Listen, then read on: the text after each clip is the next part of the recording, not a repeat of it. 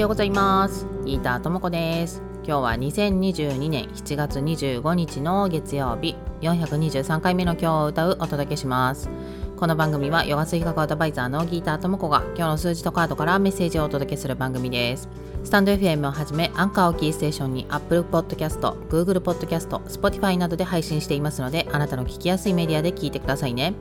ということで今日のヨガ水学のグローバルデイナンバーは2、11そして今日引いたカードはバガバトギータカードのアースラ悪魔的な性質ということでこの組み合わせですね7月7日の七夕に出たばっかりなんですね。でその時はどんな風にお伝えしたかというとこの悪魔的な性質っていうのは欲望怒り貪欲さの3つであってその3つが、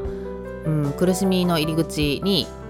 こう導いていくようなものだよっていうそういうことですよね。でそこにつながっていかないためには、まあ、それを生み出さないためには今のねものの見方を変えていってくださいねみたいな話をしたんですけどこのカードの解説の最後にはこんな風に書いてあります。今あなたは大きな変化が起きています。人としてさらなる高みに進もうとしている。あなた自身も古い価値や考え方から自由にし次なるステージへ開かれた扉を開け放ち前に進むのです。ということでそのね苦しみを生み出すアースラっていう存在につながっていかず